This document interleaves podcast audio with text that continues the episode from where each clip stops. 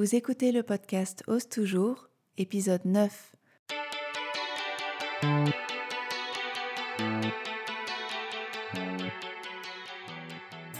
Je suis Monty, la fondatrice des patrons Ose Patterns.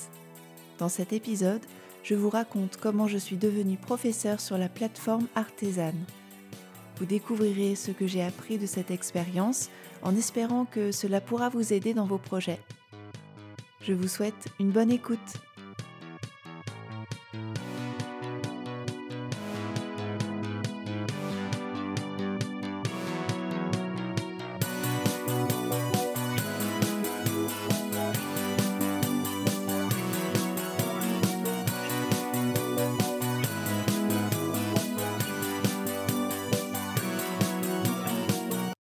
Avant de commencer, si vous découvrez le podcast pour la première fois avec cet épisode, j'aimerais vous lire le retour de Marie-Jo qui, j'espère, vous donnera envie d'écouter les autres.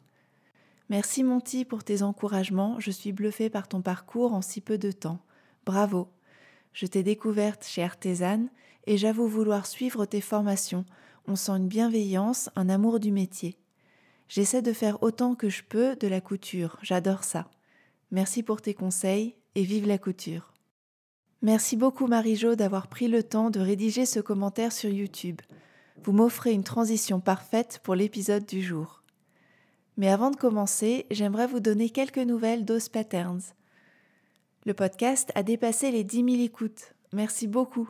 Savoir qu'un épisode du podcast Ose toujours peut trouver un écho en vous, changer votre perception de la couture et de vos capacités, et peut-être vous encourager à oser me donne littéralement des ailes.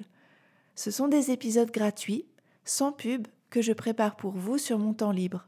Pour me soutenir, partagez-les autour de vous sur les réseaux en prenant une copie d'écran par exemple et en taguant le compte d'Os Patterns. Ensuite, euh, ça date, mais tout de même, le pantalon Steven est sorti en octobre 2021. C'est un pantalon que j'ai voulu minimaliste dans son design avec de belles lignes, une jolie coupe ajustée à la taille et large aux jambes.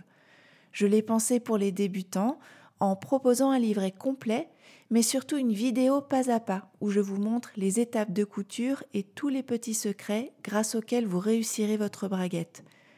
Je l'ai voulu beau de l'extérieur et à l'intérieur, et même si c'est votre premier pantalon, j'ai confiance en la qualité des explications et de la vidéo qui vous permettront d'y arriver. Avec de la patience et de l'application, mais vous réussirez.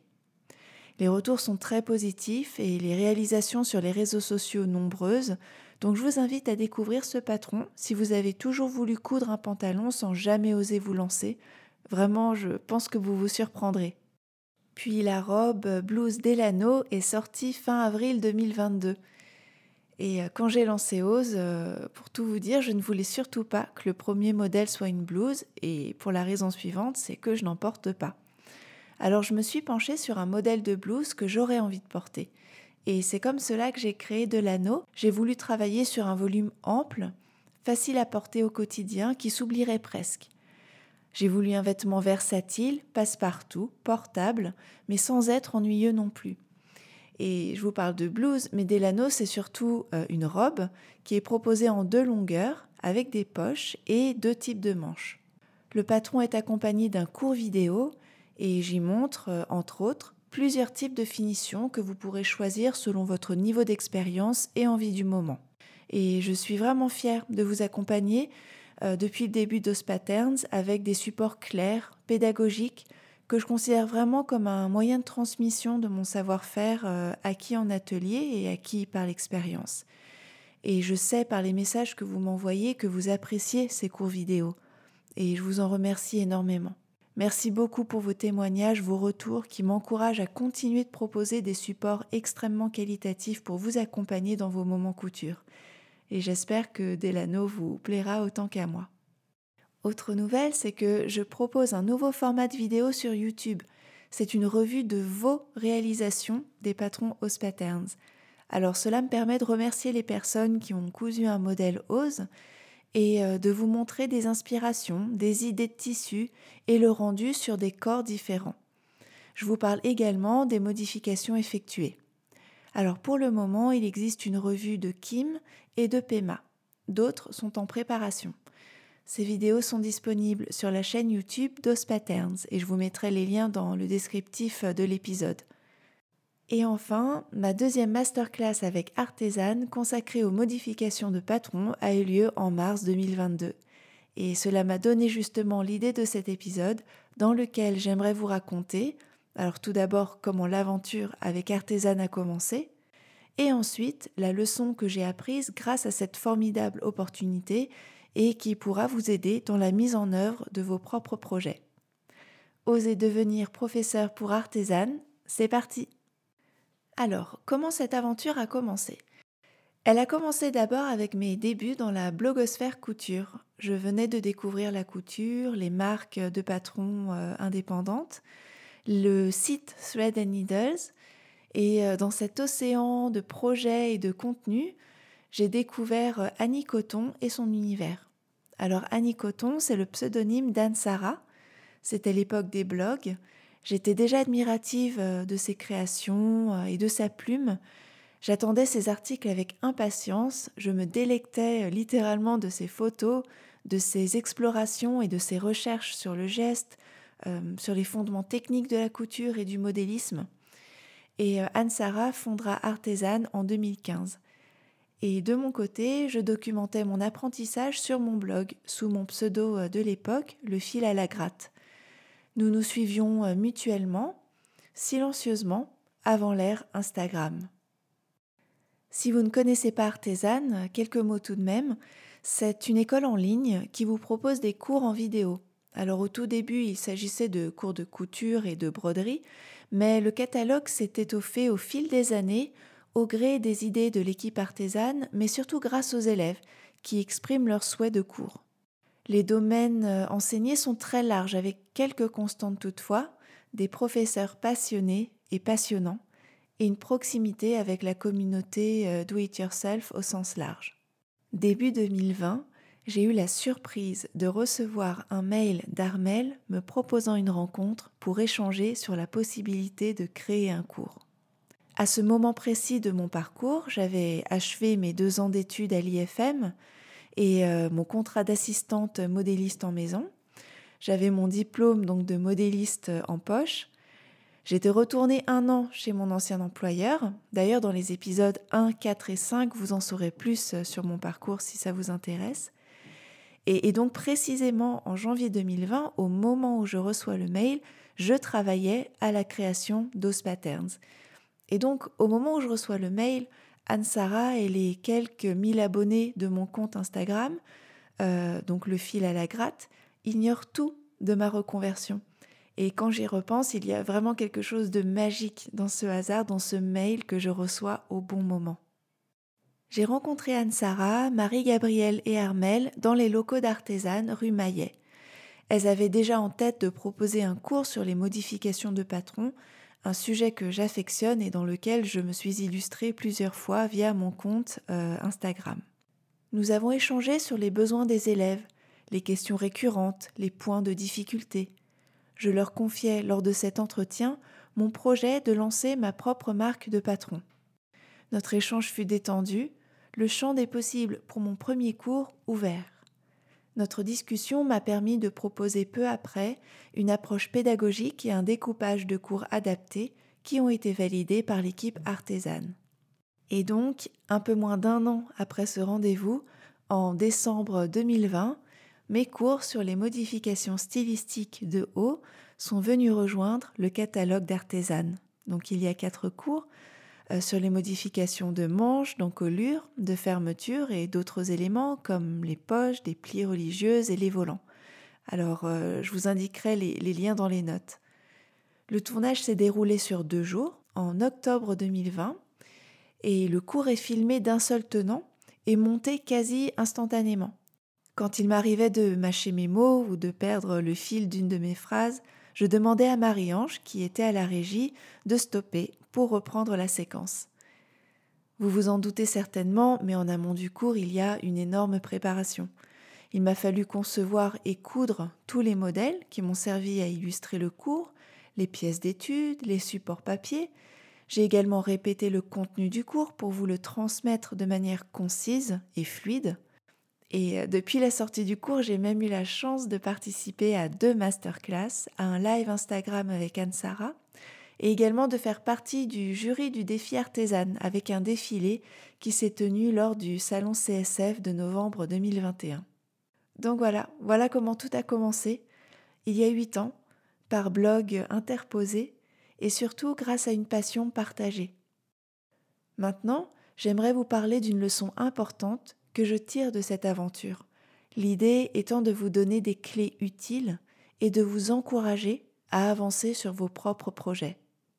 Cet enseignement, c'est oser montrer votre travail. Tout a commencé car j'ai osé montrer mes réalisations sur mon blog. J'ai partagé mes projets, mes expériences. Même en n'étant pas du tout experte, j'avais déjà à cœur de partager mes connaissances. Alors tout n'était pas très joli, mais l'envie de partager cette passion pour la couture avec d'autres était plus forte que mes jugements et mes doutes. Je n'avais pas idée alors que ces réalisations pourraient un jour me donner cette opportunité d'enseigner pour artisanes. Montrer son travail, c'est montrer son univers créatif, le développer, l'affiner aussi. C'est une vitrine, mais aussi un laboratoire, votre terrain de jeu. Cela permet de rencontrer des personnes et de nouer des liens durables autour de cette passion pour la couture. Vous qui écoutez le podcast aujourd'hui, peut-être que vous aimeriez vous professionnaliser dans la couture, devenir influenceur ou influenceuse, créer votre marque de patron ou autre. Peut-être que vous n'avez pas encore sauté le pas et que vous ne souhaitez pas montrer vos réalisations, en particulier sur Instagram. Et si vous le faites pour les bonnes raisons, très bien, je n'essaierai pas du tout de vous convaincre, car on n'a pas besoin de tout montrer, ni même de tout mettre en scène pour prouver des choses aux autres, pour prouver qu'on sait coudre. Mais à l'époque, et je m'en rends compte euh, maintenant, si j'hésitais à partager, c'était, je pense, pour de mauvaises raisons, et je vais vous en citer quelques-unes. Par exemple, personne ne va regarder de toute façon qui va être intéressé par mes créations. Ou encore, je n'ai personne pour me prendre en photo. Ou mes photos sont moches. Ou les gens vont dire que c'est moche. Ou encore, je n'ai pas le dernier tissu à la mode ni le dernier patron à la mode. Alors déjà, personne ne va regarder, personne ne sera intéressé par mes créations. Alors là, c'est faux, faux et refaux.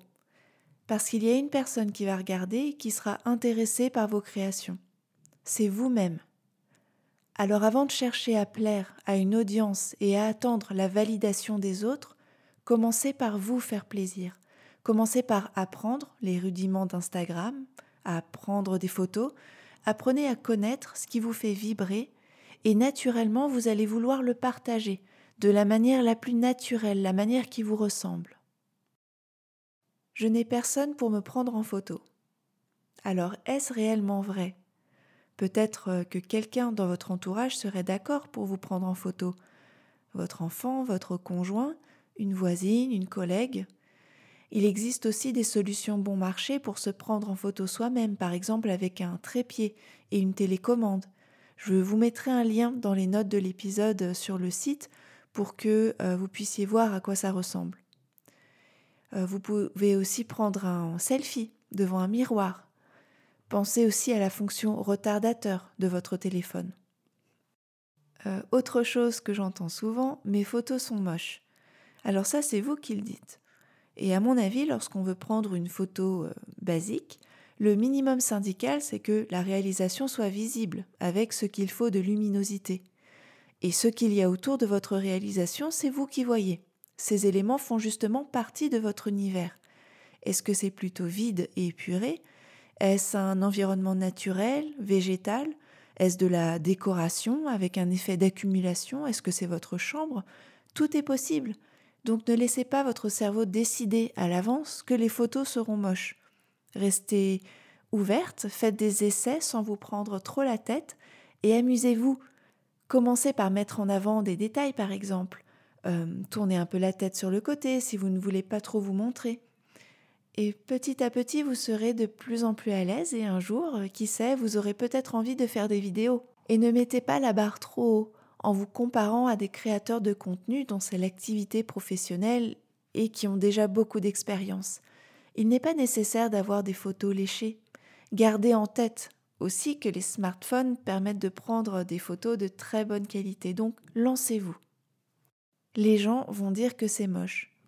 Alors, oser montrer son travail, c'est un acte courageux et vulnérable. N'importe qui peut venir et exprimer un avis qui vous atteint. C'est son droit hein, d'ailleurs, vous ne pourrez pas l'en empêcher. Et dès lors, vous avez plusieurs manières de réagir. Si l'avis de cette personne vous importe, trouvez la part de vrai dans cette remarque pour transformer cet avis en un élément constructif qui vous fera progresser. Si c'est une personne dont la vie ne vous importe aucunement, vous avez le droit aussi de ne pas y prêter attention. Et c'est dur, hein, car quand quelqu'un dit des mots qui nous déplaisent sur nos réalisations, on se sent attaqué personnellement. Mais pour remettre les choses à leur place, dites-vous que vous, vous avez eu le courage de créer, la persévérance nécessaire pour achever un projet. Critiquer, qui plus est sous un compte privé euh, et un pseudo, et même une fausse photo, c'est facile et c'est sans risque.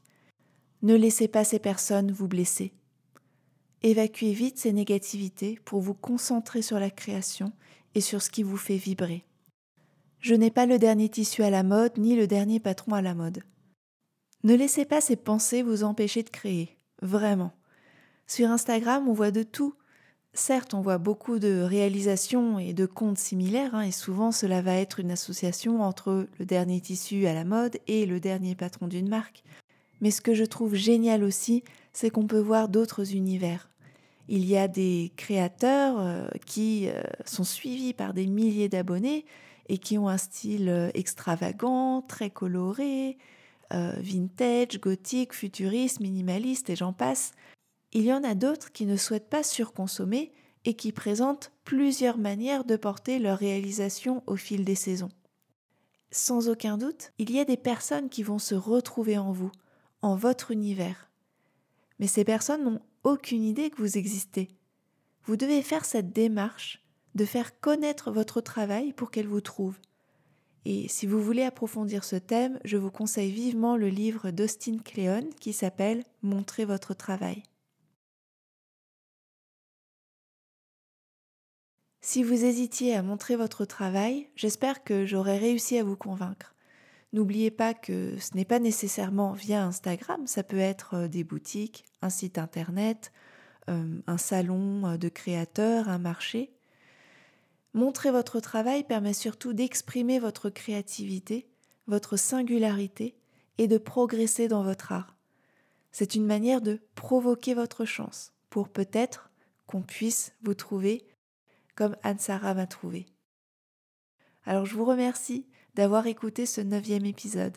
S'il vous a plu, n'hésitez pas à vous abonner et à lui donner 5 étoiles sur votre application de podcast ou un like sur YouTube. Cela aidera d'autres personnes à le trouver plus facilement et cela me donnera des ailes pour enregistrer les suivants. Si le cœur vous en dit, je vous invite à poursuivre cet échange sur Instagram, at ose-patterns. J'espère qu'avec Os Patterns, vous allez vous surprendre et découvrir des talents que vous ne soupçonniez pas et qui dépassent le cadre de la couture. Et si vous osiez